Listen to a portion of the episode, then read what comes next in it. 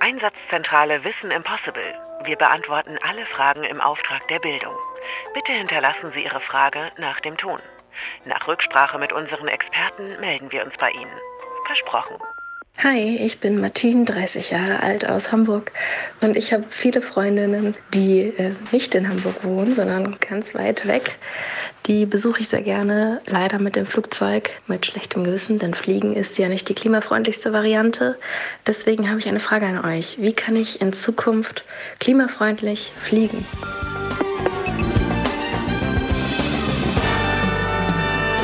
Herzlich willkommen zu Wissen Impossible, der Bildungsauftrag. Und heute in der Wissenszentrale für Sie Stefan Karkowski. Der ist für mich ein klimabewusster Meilensammler. Und Julia Fissmann. Und die geht lieber zu Fuß als in die Luft, oder? Ja, reiz mich lieber nicht, sonst gehe ich in die Luft. Ich fahre übrigens auch sehr gerne Fahrrad. Okay. Ja, bestimmt natürlich. Ich bin viel mit dem Flugzeug unterwegs, zu viel. Meine halbe Familie wohnt nämlich in Südamerika. Ja, toll, wenn Sie da draußen Ihre Familie zu Fuß erreichen können. Ich kann das leider nicht. Und so wie Greta Thunberg mal eben auf einer Regattajacht rüber segeln. Ja, schön, wenn man reiche Sponsoren hat. Die habe ich leider auch nicht. Und ich habe übrigens neulich in der Taz gelesen, Gretas Segeltörn von Großbritannien in die USA hat erheblich mehr Treibhausgasausstoß verursacht, als wenn sie geflogen wäre. Ja, lesen Sie das mal nach. Und trotzdem, gar keine Frage, trotzdem macht mich meine Klimabilanz nicht glücklich, Julia. Ja, stimmt. Flugreisen sind auf jeden Fall problematisch. Das Umweltbundesamt macht dazu übrigens eine ganz spannende Beispielrechnung auf. Ein Flug von Deutschland auf die Malediven und zurück verursacht zum Beispiel pro Person eine Klimawirkung von rund drei Tonnen CO2. Mit einem Mittelklassewagen könnte man dafür mehr als 15.000 Kilometer fahren. Natürlich nicht über den Atlantik, aber man kann auf jeden Fall eine ganz schön lange Strecke zurücklegen. Ja, mach du mir noch ein schlechtes Gewissen. Ich weiß natürlich, dass Fliegen das Klimaproblem nicht löst. Aber ich bin mir sicher, dass wir bereits in naher Zukunft klimaneutral fliegen können. Und bevor wir jetzt vor lauter Zahlen den Himmel voller Flugzeuge nicht mehr sehen, fragen wir den Computer. Was macht Fliegen eigentlich so klimaschädlich? Danke, Stefan. Das ist eine sehr gute Frage, die nicht so einfach zu beantworten ist. Wichtig ist, dass es verschiedene Rechnungen dazu gibt, wie klimaschädlich Fliegen wirklich ist. Die einen sprechen davon, dass der Flugverkehr, dazu gehören Personen- und Güterflugverkehr, nur einen Anteil von 2,5 Prozent an der Erderwärmung habe, andere von 5 Prozent. Eine Studie unter Beteiligung des DLR 2020 sagt, dass der Luftverkehr rund 3,5 Prozent zur Klimaerwärmung beitrage. Noch stärker als der CO2-Ausstoß durch Kerosin fallen dabei die sogenannten Nicht-CO2-Effekte ins Gewicht, beispielsweise die erderwärmende Wirkung von Kondensstreifen. Aus Kondensstreifen bilden sich in großen Höhen Eiskristallwolken, sogenannte Cirruswolken, die insbesondere zur Nachtzeit die Wärmeabstrahlung von der Erde in den Weltraum vermindern und dadurch zur Erwärmung der Atmosphäre beitragen. Weitere klimarelevante Emissionen, die beim Fliegen entstehen, sind Stickoxide, Wasserdampf, Ruß und Aerosole. Okay, verstehe. Aber wir fangen jetzt nicht damit an, wenn das nur 3,5 Prozent beiträgt, mhm. dann müssen wir ja vielleicht gar nicht aufs Fliegen verzichten, oder? Nein, nein, nein. Also auch wenn ich hoffe, dass niemand sich irgendwann mal boshaft die Mühe macht und all diese Prozente zusammenrechnet, die wir immer hören, Luftfahrt, Landwirtschaft, Autoverkehr und so weiter. Also ich fürchte, dass wir da leicht auf über 100 Prozent kommen werden. Aber ich will mich nicht rausreden. Es muss sich was ändern, auch weil der Flugverkehr vor der Pandemie stark zugenommen hat. Ich habe nochmal nachgeschaut und gelesen, 2018, da gab es einen neuen Passagierrekord. Obwohl 90 Prozent aller Menschen auf der Erde noch nie ein Flugzeug von innen gesehen haben, sind 2018 4,6 Milliarden Passagiere befördert worden. Unglaublich. Und früher bei immer niedrigeren Preisen. Jetzt nach der Pandemie scheint sich da aber irgendwie was geändert zu haben. Weißt du wahrscheinlich noch mehr Bescheid drüber. Mhm. Also wer jetzt einen Flug bucht, zahlt bis zu 71 Prozent mehr als noch 2019. Das habe ich im Business Insider gelesen. Das aber übrigens nicht wegen Klimaschutzgründen. Das Angebot wurde durch Corona verknappt. Jetzt hat sich die Nachfrage erholt, aber das Angebot ist weiter eingeschränkt. Ja, ist natürlich fraglich, ob das die Menschen vom Fliegen wirklich abhält, wenn arme Menschen ohnehin nicht fliegen. Also ich denke, man muss da woanders ansetzen, beim Treibstoff etwa, mit Hilfe der Wissenschaft. Ich habe was gelesen von einem Projekt am renommierten Karlsruher Institut für Technologie, dem KIT. Da forschen die an sowas wie grünem Kerosin. Und da würde ich gerne mal nachhaken, Julia. Das ist eine gute Idee, mach das. Auch wenn ich denke, man müsste Fliegen vielleicht einfach mal ganz neu denken. Und das mache ich jetzt auch. Ich habe nämlich mal von einem Projekt gehört, das ein Space Shuttle zum Flugzeug machen möchte. Unglaublich. Wow, ja. Dann viel Glück. Wir hören uns später.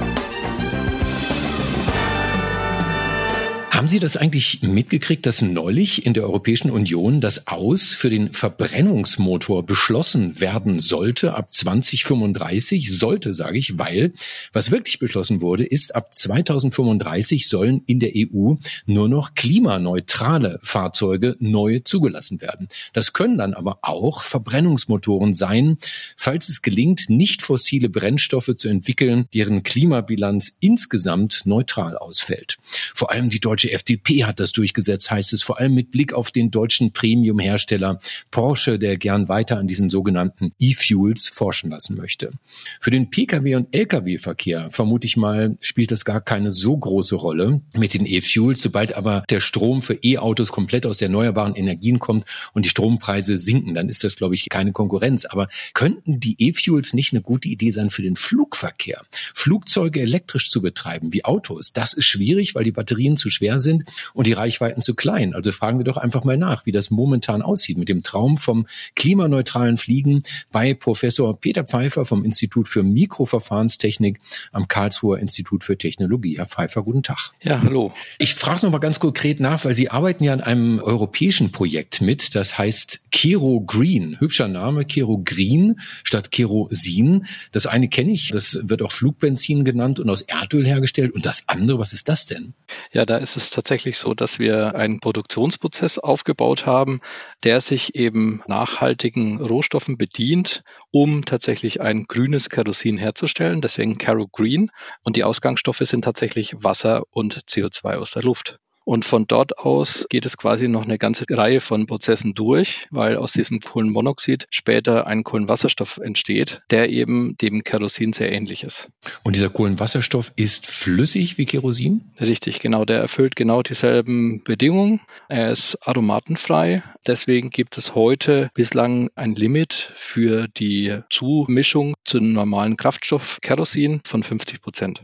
Aromatenfrei heißt, das Zeug stinkt nicht? Sie haben es schon richtig gesagt, die Aromaten, von denen geht typischerweise ein Geruch aus und die sind ja auch zum Teil, je nach Aromat, zum Beispiel krebserregend. Wenn ich Sie jetzt richtig verstanden habe, dann braucht ja das grüne Kerosin, das Kero Green, viel Energie, damit es CO2-neutral bleibt. Und das ist dann teuer. Ist der Kostenfaktor das einzige Problem, warum wir jetzt noch nicht ausschließlich damit fliegen?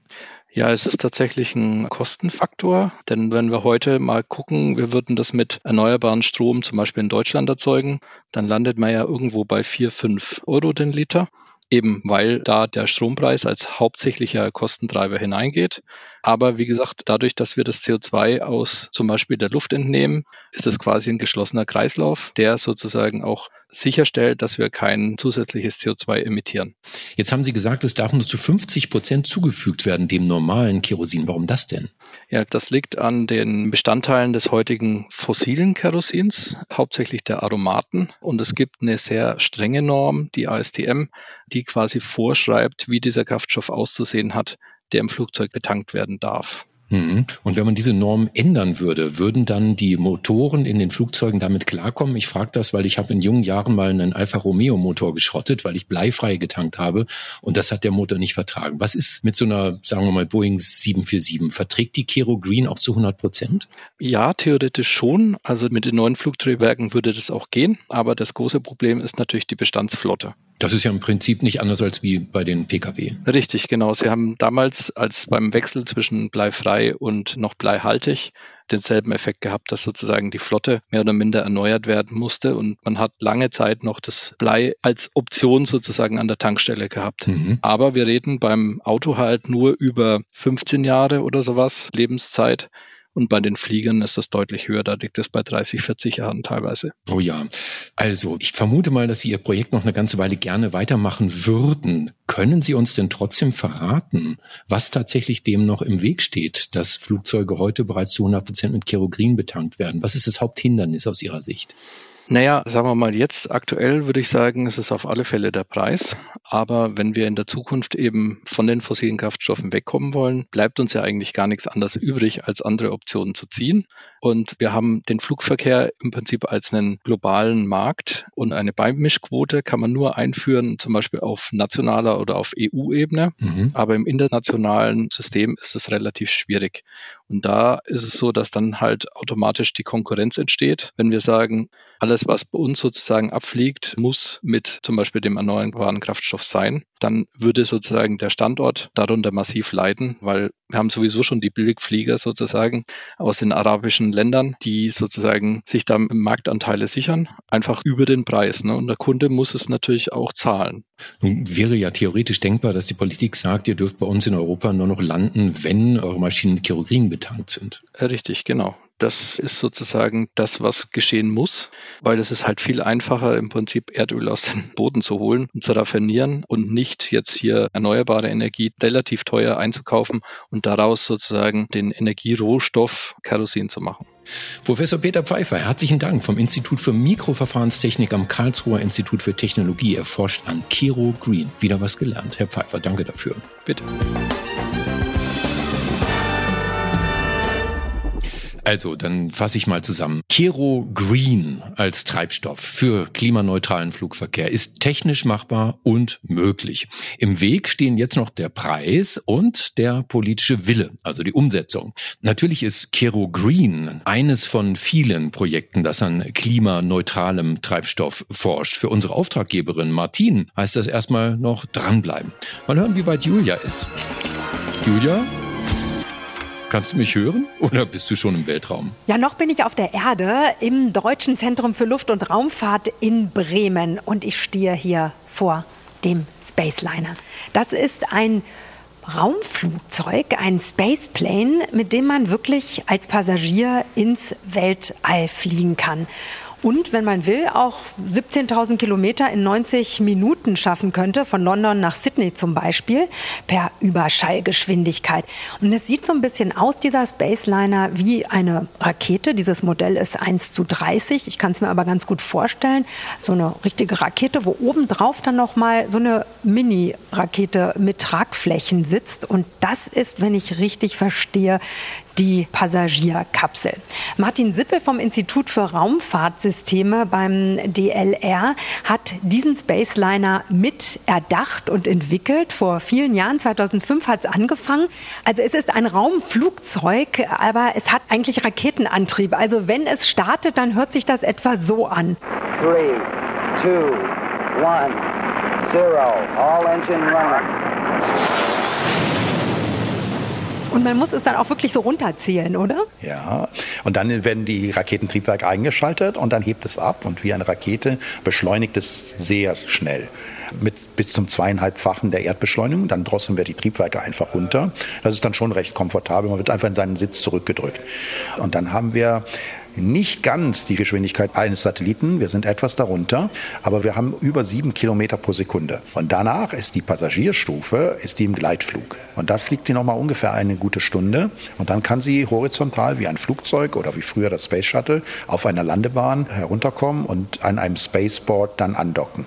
Also Sie sprechen jetzt von diesen zwei Stufen. Einmal sozusagen die Rakete, das ist der Booster, das ist der Antrieb und obendrauf ist der Orbiter, die Passagierkapsel, wo Passagiere bis zu 50, ähm, habe ich jetzt gerade gelesen, drin sitzen können. Man sieht das hier auch im Modell ganz gut. Das sind ganz normale Flugzeugsitze. Sie haben gesagt, man wird beim Start in die Sitze reingedrückt, aber man muss doch dann eigentlich liegen, oder? Wenn man sozusagen senkrecht startet. Ich würde mal so sagen, man liegt ja automatisch, weil wir ja senkrecht starten. Die Sitze sind eigentlich eigentlich, wenn das äh, Flugzeug oder dieses Raumflugzeug wieder in die horizontale Position gedreht wird, dann sitzt man wie in einem Flugzeug mit den Füßen unten.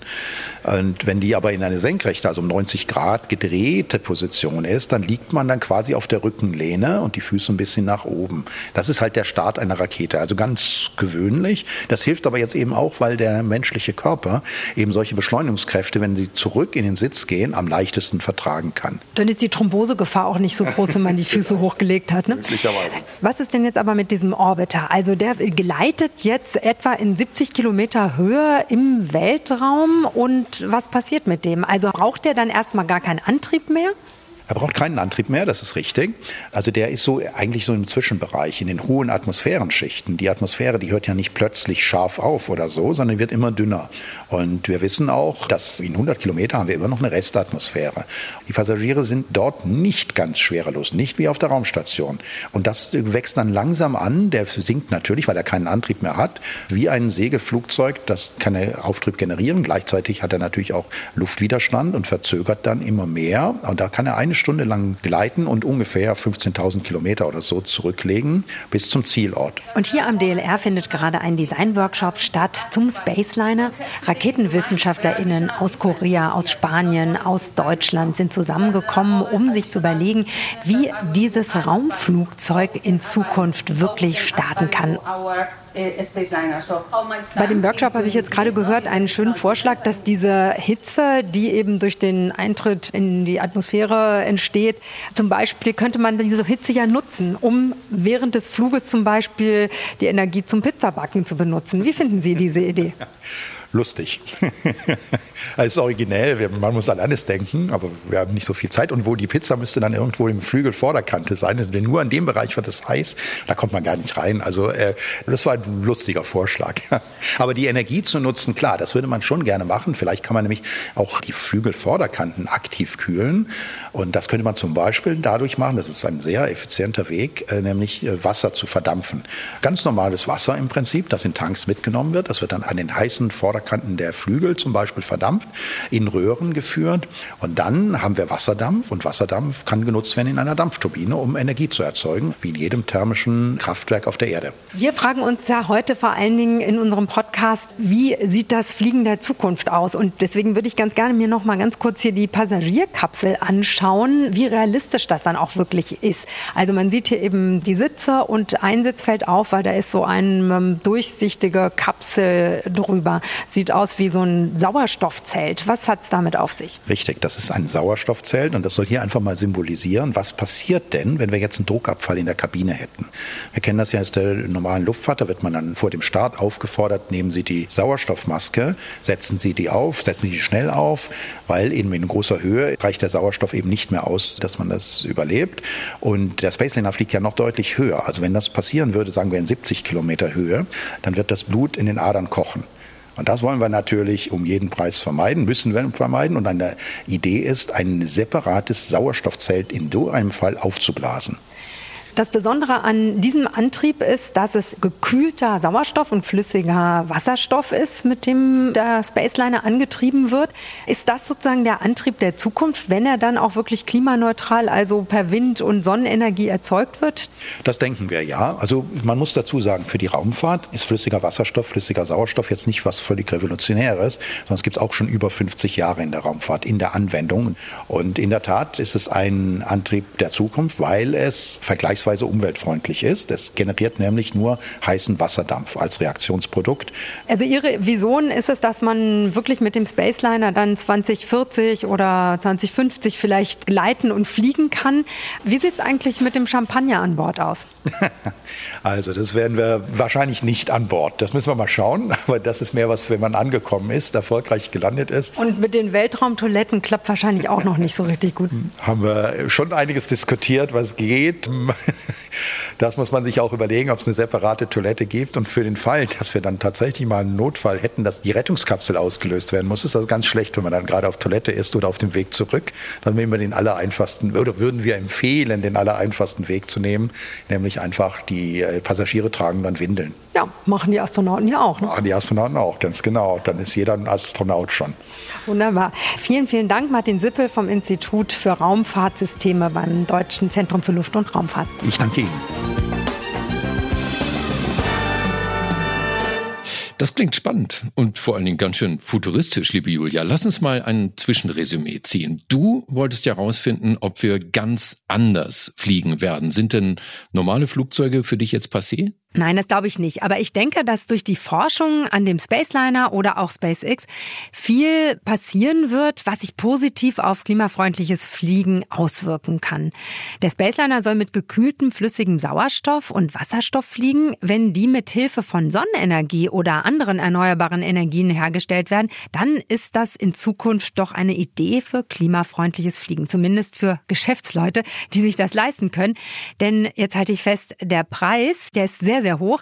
Professor Dr. Sippel schätzt ihn für so einen suborbitalen Spaceflug übrigens auf mindestens 100 bis 200.000 Euro pro Person. Ja, Elon Musk mag das, aber warum überhaupt dann etwas forschen? Ich meine, Forschung sollte ja immer etwas sein für die Allgemeinheit, wenn es viel zu teuer ist für den allgemeinen Gebrauch. Weil sich einzelne Erkenntnisse durch die Forschung am Spaceliner sicherlich übertragen lassen. Die Idee, entstehende Wärme durch den Wiedereintritt in die Atmosphäre zu nutzen, um im Spaceliner Flügel Pizza zu backen hm. oder vielleicht eine Turbine damit zu betreiben, wie Professor Sippel vorgeschlagen hat, finde ich eine sehr charmante Idee. Aber nochmal zurück zum Treibstoff. Du hast ja bereits gesagt, grünes Kerosin, wie aus dem Projekt Kero Green, sind technisch möglich, mhm. aber politisch nicht gewollt? Ja, das vermutet zumindest der Kero Green Forscher. Aber auch vor dem politischen Willen gibt es zwei ganz wichtige Punkte. Also, wir haben direkt zu Beginn gelernt, nicht nur der CO2-Ausstoß selbst ist das Problem, auch die Kondensstreifen sind klimaschädlich, weil sie die Erderwärmung befeuern. Diese Kondensstreifen zirren, wie die Experten sagen, die entstehen durch die im Kerosin enthaltenen Aromate und die sind eben im grünen Kerosin nicht drin. Ha, Moment nochmal. Kondensstreifen zirren? Oh, entschuldige, das hatten wir zu Beginn ganz kurz. Die Kondensstreifen zirren, das sind Eiswolken in sehr großer Höhe, die entstehen aus Kondensstreifen, denn diese Kondensstreifen reflektieren das Licht. Darunter staut sich die Wärme, zack, haben wir wieder ein Stück mehr Erderwärmung. Okay, aber dann zurück zu den Aromaten. Ja, also die Aromaten, die tragen nicht nur zur Bildung dieser Eiswolken bei, die sind auch für Dichtungen und Getriebe in den Flugzeugmotoren wichtig, zumindest bei den aktuellen Modellen. Und die zu erneuern, das wäre sehr, sehr teuer. Okay, aber wäre es denn überhaupt möglich, so viel grünes Kerosin zu produzieren, dass wir komplett damit fliegen könnten? Ähm, nein, Projekte wie Kero Green stehen noch am Anfang. Die sind noch ein paar Jahre davon entfernt, dass man so große Mengen produzieren könnte, um den kompletten Flugverkehr damit auszustatten. Also, ich komme zum Schluss. Grünes Kerosin ist leider immer noch nicht das Ende der Fahnenstange. Okay, aber es könnte Teil der Lösung sein. Also man spricht ja auch bei der allgemeinen Energieversorgung immer von einem Energiemix, den wir brauchen. Mhm. Vielleicht ist das beim Luftverkehr genauso. Also es gibt ja längst Solarflugzeuge. Bereits 2016 ist der Schweizer Bertrand Picard mit der Solarimpuls 2 einmal um die Erde geflogen, von Abu Dhabi bis Abu Dhabi. Flügelspannweite war dann irgendwie so wie eine Boeing 747 und darauf 17.000 Solarzellen, vier Elektromotoren. Cockpit war allerdings nur so groß wie ein kleiner Sarg. Also insofern ist das jetzt auch nicht unbedingt eine Lösung, um Passagiere zu transportieren, mhm. aber kann Teil der Lösung sein. Solarenergie kombiniert mit Wasserstoff, Brennstoffzellen, das wäre doch vielleicht eine Lösung. Ich habe da noch eine andere Idee, Julia. Ich habe da nämlich mal wieder was gelesen und ich glaube, ich weiß auch schon direkt, wo ich da noch mal anrufen könnte. Einverstanden? Ja, dann leg mal los. Also, ich fasse einfach nochmal zusammen, was ich bisher gelernt habe in dieser Folge von Wissen Impossible.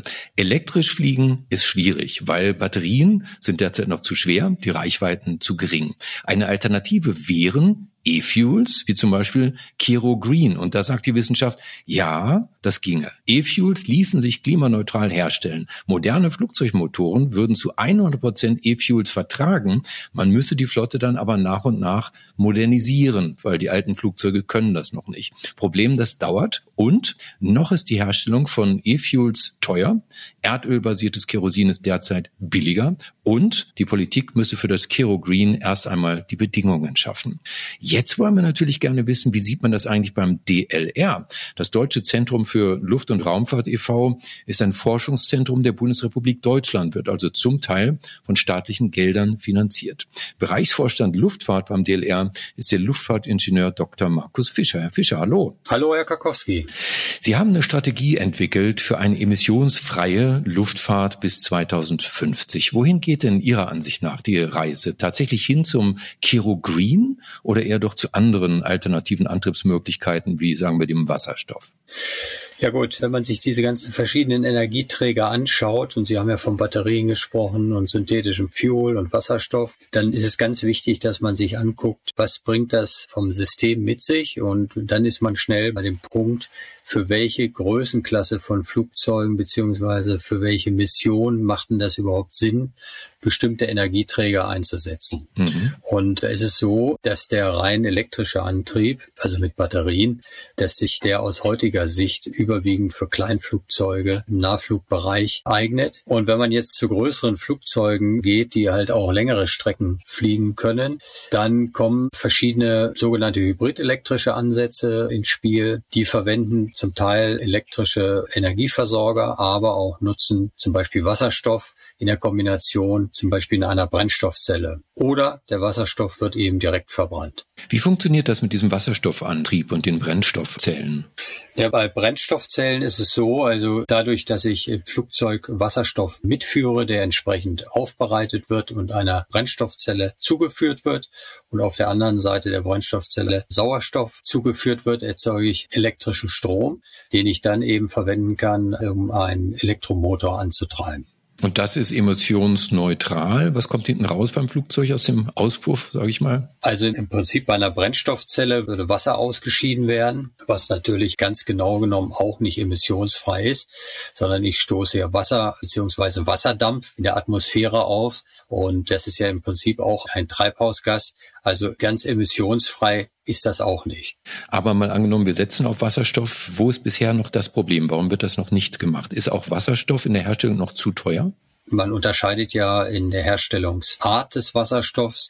Daran sind wir natürlich langfristig interessiert, dass grüne, sogenannter grüner Wasserstoff hergestellt wird, also mit regenerativ erzeugten Energien, zum Beispiel durch Photovoltaik, um damit eben einen Elektrolyseur zu betreiben, um im Endeffekt Wasserstoff herzustellen als Folgeprodukt. Und die Herstellung ist eben sehr energieintensiv und die Mengen sind eben auch noch nicht vorhanden. Und zudem muss man halt sagen, werden natürlich auch viele, viel größere Anwender, wie zum Beispiel die Schwerindustrie, wo man natürlich ein sehr großes Potenzial eben auch sieht, Wasserstoff einzusetzen.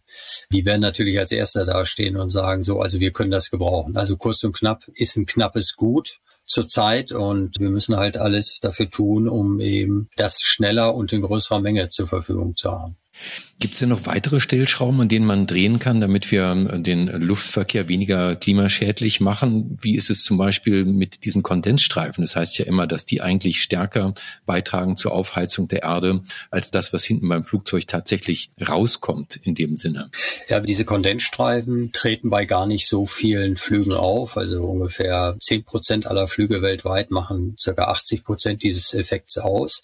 Und diese Effekte treten dann auf, wenn man in der oberen oberen Atmosphäre halt sehr kalte Bereiche durchfliegt, die halt sehr stark wasserübersättigt sind, dann kann es dazu kommen, dass eben die ausgestoßenen Partikel des Flugzeuges letztendlich als Kondensationskerne für Eispartikel dienen und dann letztendlich sich solche Wolkenformen ergeben.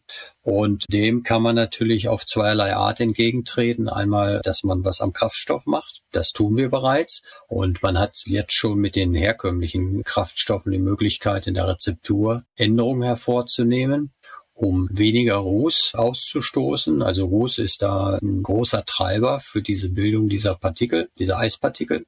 Und oder man setzt auf den vermehrten Einsatz von biobasierten Kraftstoffen, wie es heute auch schon demonstriert wird, die halt auch deutlich geringeren Ausstoß an Rußpartikeln haben. Das heißt, das ist über die Kraftstoffecke und dann gibt es eben auch die Möglichkeit durch eine clevere Führung, die Flugzeuge solche klimasensitiven Regionen, so sagen wir dazu, umfliegen zu lassen. Das ist meist gar kein großer Aufwand. Also man kann diese Gebiete vorhersagen und die Flugzeuge können dann entweder diese Gebiete unter oder überfliegen zahlen dafür etwas mehr Treibstoffkosten, aber der Faktor ist fast Faktor 10, den ich da mit dem Effekt der Vermeidung von Nicht-CO2-Effekten hervorrufe. Das sagt der Bereichsvorstand Luftfahrt beim DLR Luftfahrtingenieur Dr. Markus Fischer. Herr Fischer, herzlichen Dank. Schön, dass Sie zu Gast waren bei uns im Podcast Wissen Impossible. Ich habe zu danken. Vielen Dank. Sehr, sehr spannend. Also doch der Energiemix.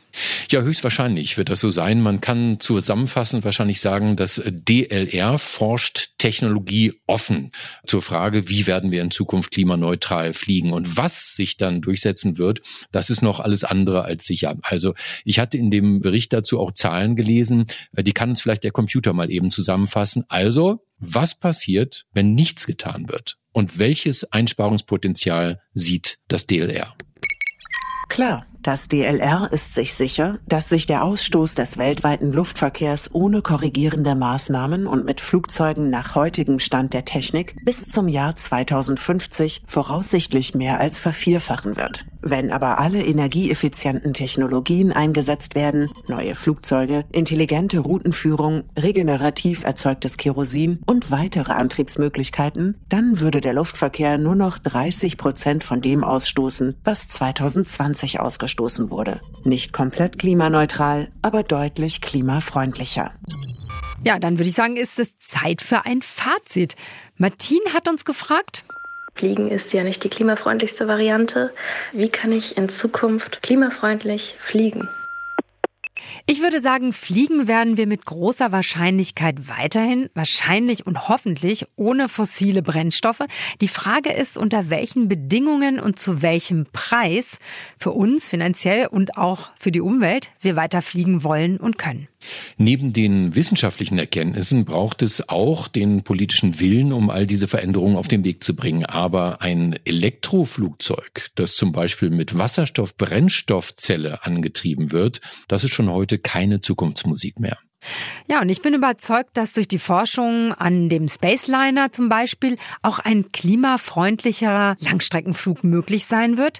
Leider dauert das allerdings wahrscheinlich noch so bis 2040 oder 2050. Werden wir vielleicht so nicht mehr in den Genuss kommen? Hm, wer weiß, es bleibt auf jeden Fall spannend und ich bin jetzt schon gespannt, welcher Auftrag uns als nächstes erwartet. Hier bei Wissen Impossible. Wir hören uns. Sie wissen ja, wie Sie uns erreichen. Ja, und wir freuen uns auf Ihren Auftrag. Genau. Tschüss.